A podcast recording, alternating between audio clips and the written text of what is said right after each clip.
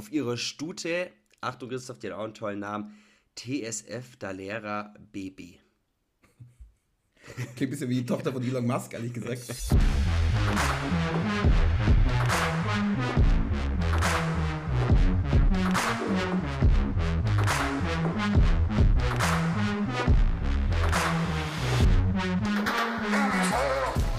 Und ich sag, zack, bumm, da sind wir wieder. äh, Folge 5. Quasi die Jubiläumsfolge. Sozusagen. Bald haben wir die 100 voll. Max, bald haben wir die 100 voll. Bald. Das Einzige, was zäher ist als jede Koalitionsverhandlung, Spielplan, der Sportpodcast für Nichtwisser. Wir freuen uns auf jeden Fall, dass ihr wieder mal äh, den Weg zu uns gefunden habt. Äh, wir melden uns quasi heute live aus dem Lazarett beide, nämlich beide ein bisschen angeschlagen, ein bisschen kränklich, man hört es vielleicht auch. Also diesmal liegt es nicht am Mikro, sondern es liegt einfach an uns. Und mit wir und uns, da meine ich natürlich nicht nur mich, sondern ich meine auch ihn, den Robert Habeck der deutschen Sportpodcast-Szene. Bei ihm ist aber tatsächlich unklar, ob es äh, tatsächlich Stimmprobleme sind oder äh, einfach der Stimmbruch. Kann auch sein. Ich freue mich und sage Hallo und herzlich willkommen, Max Sonntag. Ich sag Hi, ich freue mich wieder. Tolles Intro. Keine Komplimente, würde ich mal behaupten, aber das bekommst du später schon noch zurück. Schöne Menschen brauchen keine Komplimente, deswegen äh, ist es schon in Ordnung so. Ähm, Max, wir sind diese Woche wieder äh, zusammengekommen, um den Hörerinnen und Hörern an den Weltempfängern zu Hause zu zeigen, äh, warum der Ball rollt, warum der Puck schlittert, äh, warum die Ski fahren und warum Erling Haaland Louis Vuitton trägt. Und vieles, vieles, vieles, vieles mehr natürlich. Der Ablauf ist mittlerweile gelernt und bekannt. Wir starten wie immer mit drei schnellen Fragen, die uns der Max wie immer in absoluter Warp-Geschwindigkeit beantworten wird. Darauf folgen zwei größere Themenblöcke. Um was es da heute genau geht, wird uns Max wie immer höchst kompetent gleich sagen. Und am Ende, ja, am Ende, wie immer, auch am Ende wie in, wie in Teenie-Komödien zum Beispiel, die Ballkönigin, das Highlight, die Schöne, kommt immer zum Schluss. Und das ist in unserem Fall der wunderbare Satz, mit dem man glänzen kann. Und den hat unser Prom King Max uns wie immer vorbereitet und wird ihn uns am Ende dieser Folge vortragen. Aber unser hauseigener Quarterback Max Sag uns doch mal zu Beginn dieser Folge, was sind unsere Themenblöcke heute? Was behandeln wir heute? Heute sprechen wir auch über zwei Themen, die gar nichts mit Fußball zu tun haben.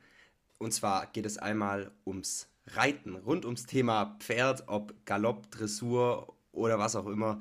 Äh, wir beschäftigen uns mit dem Reitsport. Das hatten wir uns schon lange tatsächlich mal vorgenommen und dazu gibt es heute äh, einige tiefgehende Infos.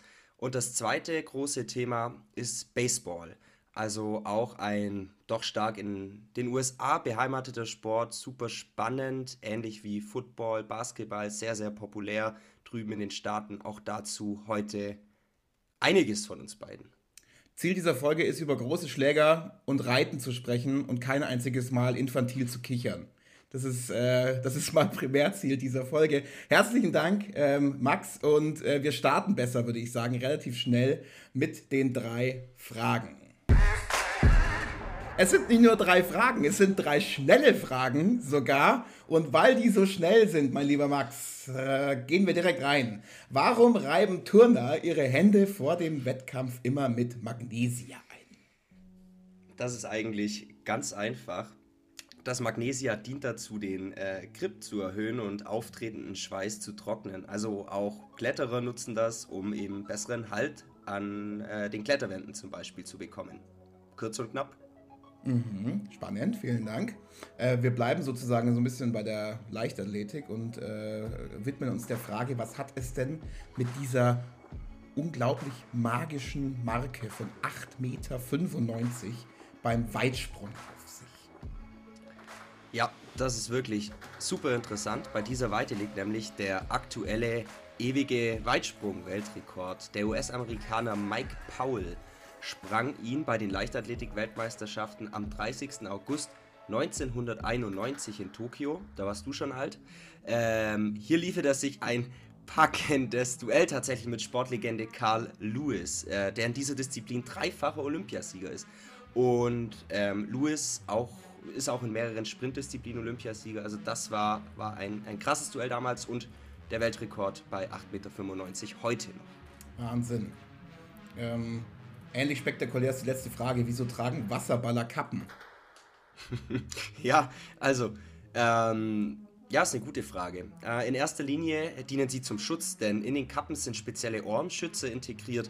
Man ist bei diesem Sport ja immer wieder auch unter Wasser, weshalb auch die Ohrmuschel mit Wasser gefüllt ist. Und wenn man dann einen leichten Schlag zum Beispiel aufs Ohr bekommt, weil in dem Sport geht es schon auch körperlich zur Sache, drückt das Wasser auf das Trommelfell und kann es verletzen. Und daher eben der Schutz. Und damit das Wasser auch wieder entweichen kann und die Spieler etwas hören, haben diese Ohrenschütze auch Löcher. Darüber hinaus dienen die Kappen zur Orientierung. Heimmannschaften tragen in der Regel helle Kappen, Gäste dunkle Kappen und die Torhüter rot. Also ist einfach, äh, die haben auch Nummern, die Kappen, äh, dient einfach zur besseren Identifizierung der Spieler. Genau. Wunderbar. Dann setzen wir die Kappe auf diese drei Fragen und sagen herzlichen Dank äh, für diese sehr schnelle und wie immer wunderbare Beantwortung. Vielen Dank. Und wir starten mit dem ersten Thema. Max, jetzt wird es richtig ernst. Äh, wir sprechen unter anderem über ein Sportgerät, das man eigentlich sonst nur von Parteitagen der NPD kennt. Es geht um den Baseballschläger. Ähm, ich gebe äh, ganz ehrlich zu, ich habe auch einen. Äh, wenn beim Lidl wieder Günther Jauchwein im Angebot ist, dann nehme ich meinen mit, um ganz vorne in der Reihe zu sein. Ähm, brauchst du nicht bei den Oberarmen, die sind ja so groß wie 15 Baseballschläger, schätze ich jetzt mal. Also das hast du überhaupt nicht nötig. Dafür schlägt es mir die Sprache. Ja. Komplimente über Komplimente in jeder Folge. Ja. Wirklich ja. in jeder Folge. Aber in der Tat steht auch bei mir so ein Ding tatsächlich noch in der Garage, jedoch nicht zur Verteidigung, sondern tatsächlich zu Sportzwecken. Ähm, ja, die Keule ist aber tatsächlich schon ewig nicht mehr benutzt worden. Das letzte Mal, boah, da war ich keine Ahnung, ganz klein, haben auf dem Spielplatz draußen Baseball gespielt. Ja, Aber ich habe klein, klein kann ich mir vorstellen, bei dir du hast wahrscheinlich die Eiweißshake schon mit der Muttermilch bekommen. So klein kannst du gar nicht gewesen sein. Lass schnell weitermachen. Wir wollen also nicht über deine Eiweißshakes reden und schon gar nicht über deine Muttermilch, sondern über das Thema Baseball. Ähm, genauso wie Football, Eishockey, Basketball ist es ja ein Sport, der bei uns weniger, aber dafür in den USA sehr populär ist. Oder Max? Stimmt. Genau, genau. Ja, stimmt total. Also von der Bekanntheit und dem Niveau ist auch in dieser Disziplin sozusagen die USA die absolute Nummer eins. Also einige kennen vielleicht sogar schon die MLB, also die Major League Baseball. Das ist so das Pendant zur NFL beim Football, der NBA beim Basketball oder der NHL beim Eishockey. Es handelt sich hier um die beste Baseball-Liga der Welt. Und wieso sprechen wir heute darüber? Äh, das hat, wir wollten es einfach mal so machen, aber es hat auch den Grund, der, weil über den ganzen Oktober hinweg und auch noch Anfang November wird eben der Champion in der ähm, Major League Baseball in der sogenannten World Series ermittelt. Okay, also ich erinnere mich, wir hatten ja vor kurzem auch Football äh, das Thema und da gab es ja auch diese Playoffs, glaube ich.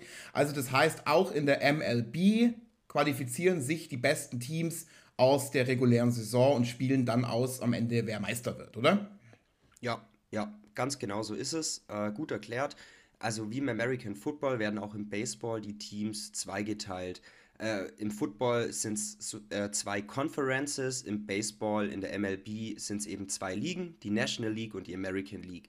Beide Ligen bestehen aus 15 Teams, die wiederum in je drei Divisions unterteilt sind. Und es qualifizieren sich dann insgesamt zehn Teams äh, für die Postseason, also für im Ende für die Playoffs jeweils die drei Division-Sieger sowie zwei Wildcard-Teams, die dann in einem K.O.-Spiel den finalen Teilnehmer ausspielen. Im Jahr 2020 war das System wegen Corona dann tatsächlich ein wenig anders, aber äh, das würde jetzt zu weit führen. Ähm, aber vom Prinzip, hast du es richtig erkannt, ist es wie beim Football. Okay. Und diese World Series ist dann quasi das entscheidende Finalspiel. Im Prinzip ja. Also das Finale funktioniert. Ähm, da mache ich jetzt wieder einen Sprung zum Basketball. Da haben wir zwar noch nicht drüber gesprochen, aber nach dem sogenannten Best of Seven Modus. Das kennt man eigentlich schon. Es kann also maximal sieben Spiele in dieser Finalserie geben. Wer zuerst vier Spiele gewinnt, ist eben der ähm, MLB Champion. Aber noch mehr als das, das Siegerteam gilt dann ja auch als das beste Team der Welt, eben wegen der herausragenden Stellung der Major League Baseball weltweit. Mhm. Gut, erste Zäsur, also du hast uns jetzt mal so diese, ich sag mal, wichtigste Baseball-Liga der Welt so ein bisschen näher gebracht. Aber lass doch mal zum Sport generell kommen. Wie funktioniert denn der Sport Baseball generell? Okay, also heruntergebrochen, wirklich heruntergebrochen sind die Regeln gar nicht so komplex. Mhm. Grundsätzliches Ziel beim Baseball ist es, einmal das Spielfeld sozusagen zu umrunden. Der Ball wird also von einem Spieler der Offensive ins Feld geschlagen, eben mit dem Baseballschläger, und dieser Spieler versucht daraufhin, möglichst weit vorzurücken. Schafft ein Spieler eine Umrundung, gibt es einen Punkt. Das bezeichnet man als Run. Mhm. Und das Team, das nach äh, neun Spielabschnitten, den sogenannten Innings, die meisten Punkte erzielt hat, gewinnt das Spiel. Okay. Ähm, du hast gerade eben Offense genannt. Ähm, dann wird es ja wahrscheinlich auch eine Defense geben oder eine Defensive geben, um es mal auf Deutsch zu sagen. Wie läuft denn das Spiel dann so genau ab? Also wie kann man das denn grob sagen? Genau, also es spielen zwei Teams mit je neun Spielern gegeneinander. Wie im Football beginnt auch beim Baseball eine Mannschaft als Offense bzw. Offensive und die andere eben als Defense, Defensive. Das angreifende Team hat eben das sogenannte Schlagrecht und kann Punkte erzielen. Die verteidigende Mannschaft stellt den Pitcher, zu Deutsch eben der Werfer, der in der Mitte des Spielfelds steht und den Ball eben ins Game bringt, sozusagen. Moment, Moment, Moment. Das, ist, das kenne ich äh, aus den zahlreichen Teenie-Baseball-Filmen, die ich mir hier als Vorbereitung für diese wunderbare Sendung durchgebinged habe. Ähm, das ist doch der, der versucht, den Ball möglichst fies zu werfen, damit der Schlagmann ihn dann eben nicht trifft, oder? Ja, also 100 Punkte, Gratulation, Alarmsirene klingelt. Äh, super. Nee, genau, das ist so. Also der Pitcher wirft den Ball zu seinem Fänger, dem Catcher, im, ja, möglichst fies, mit Drall oder ziemlich fest auch, äh, damit eben der Schlagmann es möglichst schwer hat, den Ball zu treffen. Und eben vor diesem Fänger steht der Schlagmann, also derjenige mit dem Baseballschläger. Und der versucht, den Baseball mit seinem Schläger zu treffen und den Ball so weit wie es geht ins Feld zu schlagen, dass eben die Defensive, die Spieler der Defensive den nicht fangen können. Äh, die Spieler der Verteidigung versuchen nämlich den Ball so schnell es geht zu fangen bzw. aufzunehmen und ihm eben zum, zum Catcher zurückzuwerfen. Denn solange der Ball nicht von der Defensive unter Kontrolle gebracht worden ist, kann der Schlagmann eben versuchen loszulaufen und zur ersten Base zu gelangen. Mhm. Und wie viele solche Bases gibt es dann insgesamt? Es sind vier Bases und die Bases sind wie, du kannst es dir vorstellen, wie so Sicherheitszonen für die Angreifer, mhm. auf denen ihnen ja nichts passieren kann.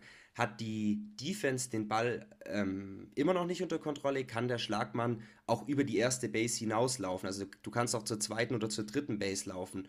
Und wenn du dann eben als Schlagmann sicher auf einer Base äh, stehst, bevor der gegnerische Catcher den Ball hat, ähm, darf er da bleiben und sein Mitspieler wird dann eben zum neuen Schlagmann sozusagen. Das Ziel der Defensive ist es eben, die gegnerischen Spieler sozusagen rauszuwerfen oder auszumachen. Äh, und da gibt es eben mehrere Möglichkeiten. Ähm, es gibt einmal das sogenannte Flyout. Wenn jetzt, nimm mir an, du bist der Schlagmann, schlägst mit deinem Baseballschläger den Ball raus und ein verteidigender Spieler fängt den direkt aus der Luft, dann bist du raus. Dann darfst du gar nicht weiterlaufen, kannst keine Punkte erzielen. Es gibt dann zum Beispiel noch das Ground-Out. Der Ball wird zum Beispiel, du schlägst den auf den Boden ähm, und der wird von der Verteidigung aufgenommen zum Baseman. Das ist auch ein Verteidiger, der an der entsprechenden Base steht. Äh, der Ball wird zu ihm geworfen und wenn der Ball vor dem Runner dann dort ankommt, ähm, ist es so, dass du dann auch raus bist. Dazu muss eben aber derjenige, der den fängt, der Verteidiger, auch mit dem Fuß sozusagen auf dieser Base stehen. Und das dritte, das sogenannte Tag-Out bedeutet, ein, ein, angreifender Spieler versucht eben zur nächsten Base zu laufen äh, und wird mit dem Ball berührt von dem Spieler, der äh, eben in der Defensive ist. Ähm, genau, also sprich, wenn er schon den Ball gefangen hat, du läufst vorbei und der berührt dich. Und Abwerfen ist eben nicht erlaubt, also ich darf keiner mit dem Baseball abwerfen. Und das klingt alles so ein bisschen kompliziert, aber man muss sich einfach ein bisschen die Grundidee vor Augen führen. Beim Baseball das Ziel ist es, Runden zu erlaufen und zu versuchen, als Offensive nicht rauszufliegen, sozusagen. Mhm. Also das mal versucht, einfach runterzubrechen. Genau. Ist dir gelungen. Ist dir gelungen. Äh, ganz wunderbar. Ich, ich, ich komme aber jetzt wieder trotzdem, das hast du alles so schön professionell erklärt und ich komme wieder mit meinem Teenie-Film Baseball-Wissen. Es gibt doch so etwas, was im Football der Touchdown ist, gibt es doch auch im Baseball und das heißt doch dann Home Run. Oder? Das, das, ist doch das Ziel, das Goldene ist doch der Home Run. Erklär uns das doch mal kurz. Genau, also von einem sogenannten Home Run spricht man, wenn ein Schlag eines Schlagmanns so super war, dass äh, ein Spieler nach dem Abschlag des Feld vollständig einmal umrunden kann, ehe es eben der Fängermannschaft gelingt, den Ball wieder zur Abschlagposition zu befördern, um ihn eben auszuschalten. Das heißt, er passiert die erste, die zweite sowie die dritte Base und erreicht dann wieder die Home Base, also der Punkt, von wo er abgeschlagen hat. Mhm, verstanden. Und was ist denn, wenn man nicht trifft? Also, wärst du tatsächlich der Mann mit dem Baseballschläger und würdest dreimal hintereinander nicht treffen, wärst du draußen, also out. Äh, würden jetzt sozusagen drei Schlagmänner eines Teams ausgespielt, also sozusagen rausgeworfen, geht das Angriffsrecht an die andere Mannschaft. Dann werden, ist eben die Defense dran und wird zur Offense. Mhm. Alles verstanden. Vielen Dank. Aber mir reicht mit Regeln. Ähm, lass doch mal so ein bisschen in die Praxis kommen, in Media Res sozusagen. Ähm, um es mal so ein bisschen zu übertragen, wer ist denn so der FC Bayern München des Baseballs? Also wer ist die bestimmende Mannschaft des Baseballs? Also aktuell vielleicht nicht mehr so, aber wenn man die Historie betrachtet von 1903 bis heute oder vom sagen wir Anfang des 20. Jahrhunderts, sind das ganz klar die New York Yankees. Sie haben bereits 27 Mal die World Series gewonnen und 40 Mal die American League, also sozusagen das Halbfinale.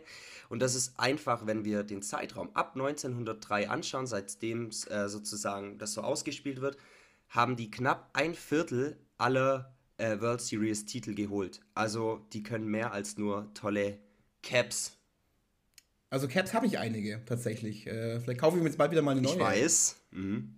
Wäre wär nicht schlecht. Also ähm, wenn ich mir so deine Frisur so anschaue, kann das, kann das, kann das nicht, kann das echt nicht schaden. So ein bisschen, bisschen Krusty, der Clown von Simpsons, denke mhm. ich mir immer. Wo, wo hast du denselben Friseur wie Krusty, Christoph? Ja, nee, ein Schäfer einfach. Ich gehe einfach zum Schäfer. zum Schäfer. Ja. Lässt dich einmal. Ja. ja. Einmal komplett. Naja, einmal, einmal, einmal alles bitte. Ähm, ja, jedenfalls, amtierender Champions sind äh, die Los Angeles Dodgers übrigens. Die Los Angeles Dodgers, die Stadt der Engel, wie schön. Ähm, was ist denn mit Deutschen? Versuchen wir mal ein bisschen diesen deutschen Bezug wieder. Haben wir denn jemanden in der MLB oder ist das alles deutschfrei? Ähm, nein, also wir haben tatsächlich jemand, nicht so viele wie jetzt mittlerweile im Basketball. Ähm, wir haben da einen Mann, einen noch jungen Mann, äh, Max Kepler, Jahrgang 93 aus Berlin. Und der spielt schon seit 2009 für die Minnesota Twins. Ähm, und der ist da ein richtiger Star. Also bereits mit 16 Jahren hat er einen Vertrag bei den Twins unterschrieben und hielt sich jahrelang in den unterklassigen Ligen der nordamerikanischen Provinz so ein bisschen ja, über Wasser und im Jahr 2015 hat es dann in die Profiliga geschafft und seitdem geht es für ihn steil bergauf. Heute ist er der sogenannte Lead-Off-Hitter bei den Twins. Also er ist der Mann am Schlag, der eigentlich meistens dann gebracht wird, wenn das Spiel auf der Kippe steht. Und der hat wirklich schon einige Rekorde gebrochen und der verdient eine Menge Geld. Das ist doch schön. Das freut mich für ihn, auf jeden Fall. Schöner Abschluss an, für ein schönes Thema. Max, ich sage herzlichen Dank. Auf dem Rücken der Pferde ist das Glück dieser Erde. Schimmel von der Seite, kommt das Glück noch heute. Schimmel von vorne, kommt das Glück morne. Schimmel von hinten, du wirst das Glück noch finden. Und ich stelle das Phrasenschwein auf. Stopp, ich stelle das Phrasenschwein wieder auf. Nach so viel Glück äh, machen wir jetzt unsere Hörerinnen und Hörer noch glücklicher und sprechen über den Reitsport. Ähm, wir beginnen aber nach so einem, so einem illustren Beginn doch ein bisschen düsterer, Max, weil äh, jetzt, wenn ich so Reitsport mich ein bisschen eingelesen habe, jetzt auch vor dieser, vor dieser Sendung, dann äh, war die Berichterstattung in den letzten Wochen ja eigentlich so ein bisschen negativ. Da hat ja unter anderem auch eine deutsche Athletin unter Anweisung ihrer Trainerin ja so, so ein Pferd schlagen sollen oder so ein bisschen misshandeln sollen. Ähm, Max, wenn wir also von Reitsport jetzt sprechen, ist es quasi ein gewalttätiger, also ein Tierquäler-Sport. Du startest da tatsächlich direkt mit einem sehr heftigen Thema oder sehr, sehr heftig in das Thema. Mhm. Also, Ähm, aber passt, lass uns da kurz drüber sprechen. Die Darstellung von dir war schon etwas verkürzt. Die mhm. Vorwürfe, von denen du sprichst, betreffen den modernen Fünfkampf. Das ist ein Wettbewerb, der vor allem im Kontext der Olympischen Spiele auftritt. Und neben diesem angesprochenen Springreiten sind eben auch Pistolenschießen, Fechten, Schwimmen und Laufen Disziplinen aus diesem Sport. Und hier beginnt schon das Problem. Reiten ist eben nur eine von fünf Teildisziplinen. Soll heißen, die Athletinnen und Athleten konzentrieren sich nicht auf diesen Sport. Also, was heißt, sie konzentrieren sich nicht darauf, sie konzentrieren sich schon darauf, aber eben als eine von fünf Disziplinen. Mhm. Das größere Problem, die Pferde werden extern zugewiesen. Es besteht keine Verbindung zwischen den Reitern und den Pferden. Also den Athletinnen und Athleten und den Tieren bleiben meist nur 20 Minuten, um sich vertraut zu machen. Und das ist einfach zu wenig und dann passieren solche schrecklichen Skandale. Aber um es klar zu sagen, das kannst du natürlich so nicht auf den Reitsport übertragen. Das geht nicht. Okay, pauschal kann man also nicht sagen, dass der Reitsport Tierquälerei ist, oder? Nee, pauschal auf keinen Fall. Viele würden sagen, ganz im Gegenteil. Den Pferden geht es tatsächlich oft sehr gut, weil sie eben auch Kapital äh, der Gestüte und Athletinnen und Athleten sind. Mhm. Aber natürlich gibt es immer wieder schwarze Schafe, die die Tiere schlecht behandeln. Aber gerade in unseren Gefilden ist das eher nicht der Fall, würde ich mal sagen. Trotzdem, Max, habe ich ja vor kurzem eben diesen Kommentar gelesen, äh, wo es eben darum ging, äh, dieses Dressurreiten abzuschaffen. Ja, aber solche kritischen Stimmen hast du einfach immer wieder. Mhm. Und die sind auch wichtig, ohne Frage, weil sie eben die Tierschutzstandards im Sport hochhalten. Finde ich super wichtig, ohne Frage. Mhm. Aber gerade Dressur und der Sport der hat tatsächlich auch sehr viel mit der Pferdegesundheit zu tun. Das darf man auch nicht vergessen. Mhm. Okay. Äh, lass uns einfach mal einsteigen. Lass uns einfach mal über den Reitsport sprechen. Also ich habe hier äh, jetzt, wenn ich an Reiten denke oder Reitsport denke, habe ich ein paar Sachen im Kopf. Also so schnelles Reiten, das hat man ja auch meistens in so Wettbüros an den zwielichtigen Orten in Großstädten. Ähm, dann dieses ganz kunstvolle Reiten, wo man sich dreht und dann läuft man verrückt und so weiter und so fort. Und dann gibt es natürlich noch das, wenn man über Hürden springt und in so Wasser reinspringt und so weiter und so fort. Das sind ja Sachen, die kennt man so, die laufen auch oftmals im TV. Kannst du das hier so ein bisschen einordnen für uns? Das sollte ich an dieser Stelle, weil das so ein bisschen chaotisch war, wie du es jetzt aufgeführt hast. Ist, okay. ist aber nicht schlimm.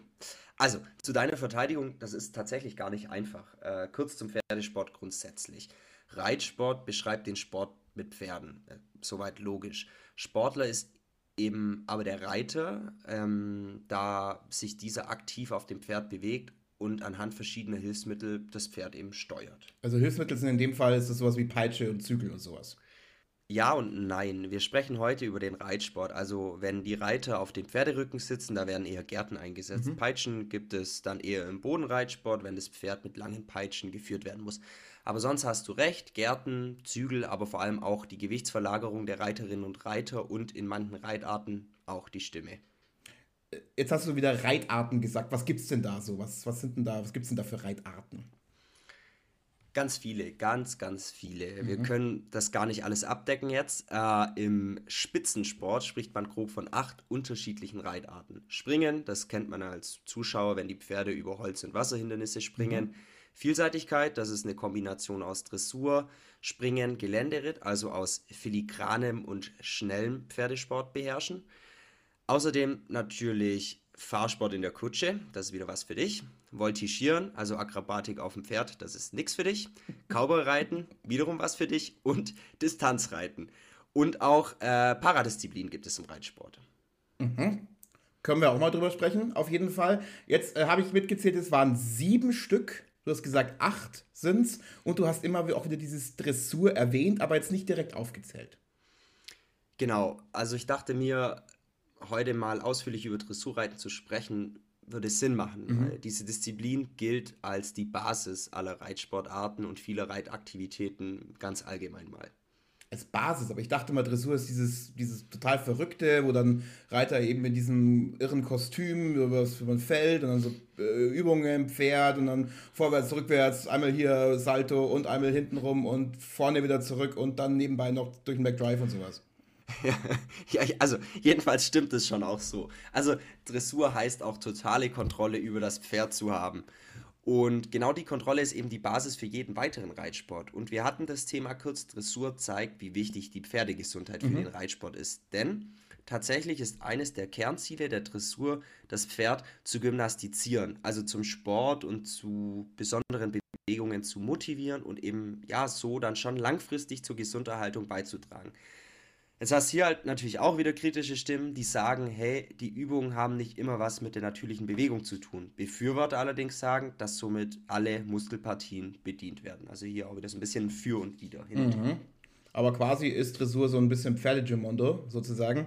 Ähm, lass mal, also Thema Dressurreiten, okay, haben wir verstanden. Fangen wir mal so ein bisschen bei den Basics an. Du hast gesagt, Ziel ist es also, das Pferd unter Kontrolle zu halten.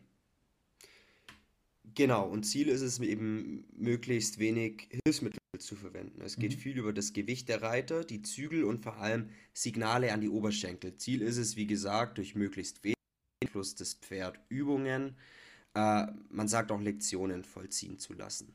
Das sind dann diese Kunststücke, von denen ich vorhin gesprochen habe. Ganz genau. Die Prüfungen äh, sind eine feste Reihenfolge von Lektionen. Zu diesen Lektionen gehören zum Beispiel äh, die Versammlung. Versammlung bedeutet, eine optimale Position zu erreichen. Das benötigt viel Übung und viel Finger- bzw. Hufenspitzengefühl bei Reiter und Pferd. Dann gibt es die wohlklingende Piaf. Bei der Piaf trabt das Pferd eben ja so scheinbar auf der Stelle halt. Das Ganze soll möglichst reibungslos und gut aussehen. Also äh, ja, so erhaben, würde man im Pferdesport sagen. Mhm. Dann äh, die Traversale, da bewegt sich das Pferd vorwärts und seitwärts. Die Beine des Pferds müssen sich dabei kreuzen. Die Passage ist so ein erhabener Trab, wo da, wobei das Pferd den Boden eben nur kurz mit den Hufen berührt. Dann gibt es die Pirouette, das kennt man, hier dreht sich eben das Pferd um die eigene Achse. Mhm. Oder auch den sogenannten fliegenden Galoppwechsel. Und hier wechselt das Pferd im Sprung von der linken auf die rechte Hand oder umgekehrt, also verlagert halt sein Gewicht. Zusätzlich gibt es dann noch, ich nenne das mal Lauflektionen. Diese finden vor, zwischen und nach diesen genannten Lektionen statt. Das sind dann Übungen wie Trab, Galopp, Schritt, also das, das kennt jeder. Also spezielle Laufarten. Und Ziel ist eben immer bei dieser ganzen Lektion Kür oder Lektion ist eben möglichst flüssiger Übergang. Mhm. Ja. Also Übergang heißt dann quasi, diese ganzen Lektionen, die du gerade gesagt hast, die finden dann immer in einer speziellen Reihenfolge statt. Ja und nein. Es gibt äh, festgelegte Prüfungen wie den Grand Prix Special oder den Prix äh, Saint-Georges. Äh, das ist ein fester Ablauf. Wie dieser Ablauf ist, wird vom FEI, also dem Internationalen Reitsportverband, festgelegt. Eine Prüfung kann bis zu 35 Lektionen beinhalten und dauert immer so fünf bis siebeneinhalb Minuten. Mhm. Jetzt hast du gesagt ja und nein. Wo gibt es dann also keine feste Reihenfolge? Bei der Kür, das sind äh, eben, da sind die Reiterinnen und Reiter, ich sag mal, freier. Sie können die Lektion frei wählen. Allerdings sind hier auch Pflichtlektionen zu zeigen, die wiederum vorgegeben sind. Und auch die Musik dürfen sie bestimmen. Und da geht es auch mal ordentlich poppig zu. Mhm. Isabel Wert, die kennen einige, haben wir auch schon äh, in unserer Olympia-Folge dabei gehabt, hat mit ihrem Hengst äh, Chigolo immer das Lied äh, Just a Chigolo gewählt. Dass hier Musik und Namen passen, Christoph, war wohl durchaus Absicht. Okay. Also könnte quasi unser Freund Erling Haaland mit seinem Pferd Gucci seine Kür zu Gucci Gang, Gucci Gang, Gucci Gang absolvieren. Oder? De de definitiv. Definitiv, definitiv. Du sag mal ganz kurz, noch ganz kurz zurück, bevor wir nur noch über Erling Haaland sprechen, natürlich. Ähm, du hast Isabel Wert gerade eben angesprochen, das ist schon gesagt, viele kennen die. Wir hatten die eben in der Olympia-Folge auch schon mit drinnen. Also wer mehr über sie erfahren möchte, nachhören lohnt. Wen sollte man denn noch so kennen? Ähm, ja, also die deutsche Dressurreitriege ist groß und namhaft. Ganz aktuell natürlich Jessica von Predo Werntel, unsere Olympiasiegerin. Mhm. Auf ihrer Stute Achtung, Christoph, die auch einen tollen Namen. TSF Dalera BB. Klingt ein bisschen wie die Tochter von Elon Musk, ehrlich gesagt. Ähm, so, wo, wo, wo, wir gerade bei Pferden sind. Es gab doch mal diesen Wunderhengst Totilas. Was hat denn den eigentlich ausgezeichnet? Warum ist selbst mir als Nullwisser dieser Name irgendwie bekannt? Ja, Totilas war ein wahrer Rekordhengst. Also mhm. der brachte bei einer Versteigerung äh, vor ein paar Jahren tatsächlich 10 bis 15 Millionen Euro. Also die Rekordsummen äh, bis dahin lagen bei circa 2,5 Millionen Euro. Mhm. Aber da ging es natürlich nicht nur um sportliche Leistung, sondern auch um Zucht und Fortpflanzung. Wie immer im Leben geht es am Ende doch nur um Zucht und um Fortpflanzung. Vielen Dank an meinen Wunderhengst Max. Danke dir. Und wir kommen tatsächlich schon wieder zum Highlight dieser wunderbaren Sendung. Und das Highlight ist wie immer der Satz, mit dem man glänzen kann. Und der Satz, mit dem man glänzen kann, ist dieses Mal. Der US-Amerikaner Barry Bonds gilt bis heute als der Spieler mit den am meisten in der Major League Baseball erzielten Home Runs, 762 Stück, wobei der ehemalige japanische Baseballspieler Sadaharu O mit 868 Home Runs, die er für die Yomiuri Giants erzielte, den noch heute gültigen Profi-Weltrekord hält. Wunderbar. Vielen Dank. Leider schon wieder vorbei. Leider schon wieder vorbei. Dieser Podcast ist wie ein Shawn Mendes Album, habe ich manchmal das Gefühl. Wunderschön, melancholisch, lässt uns von einer besseren Welt träumen. Hat, hatten wir es nicht neulich mit Who the fuck ist Shawn Mendes? Also Shawn Mendes ist einfach ein Riesenthema, Max. Das musst du jetzt einfach mal begreifen. Shawn Mendes ist ein Riesenthema. Auch in diesem riecht nach, einer, riecht nach einer Sonderfolge. Riecht nach einer Sonderfolge Shawn Mendes auf jeden Fall. Bis dahin auf jeden Fall bedanken wir uns recht herzlich, dass ihr eingeschaltet habt. Ähm, wenn ihr gerade auf Instagram dabei seid, zum, zum Beispiel um den Shawn Mendes Kanal abzuchecken, dann schaut doch auch bei uns vorbei. Wir sind da nämlich auch unter Spielplan-Podcast sind wir dort zu finden und machen immer wieder neckisch freche Sachen, die wir dort ver ver äh, veröffentlichen, um den Alltag, diesen grauen Alltag, sage ich mal, so ein bisschen bunter zu machen. Ähnlich wie Sean Mendes das tut, äh, mhm. tatsächlich. Und äh, wenn ihr mehr von Max, mir und Sean Mendes hören wollt, dann geht doch einfach auf Spotify vorbei und ähm, ja, lasst uns doch einfach ein Follow da. Max. Ja. Das war's schon wieder. Hammers. Hammers. Wir haben's schon ja. wieder. Schön war's. Mensch. Ich fand es sehr amüsant heute. Sehr. Wir hatten alles dabei. Sehr. Schläger, alles. Pferde. Holland. Holland, Sean Mendes und Elon Musk. Die, Stimmt, ja. Die Promi-Dichte ja, nimmt zu. Nur Kathi Hummels hat irgendwie gefehlt. Ich weiß nicht, wo die sich wiederum getrieben hat. Guck mal, nächste Folge. Kommt die nächste Folge. Kommt die nächste Folge. Die nächste Folge kommt in 14 Tagen. Das ist der 19. Oktober 2021, wie immer ein Dienstag, wie immer 12 Uhr mittags. Falls ihr Lust und Zeit habt und nicht gerade Shawn Mendes hört, dann schaltet doch einfach ein. Äh, wir würden uns sehr freuen. Max, ich sage bis dahin herzlichen Dank und dir eine gute Zeit. Ich sage danke. Ciao.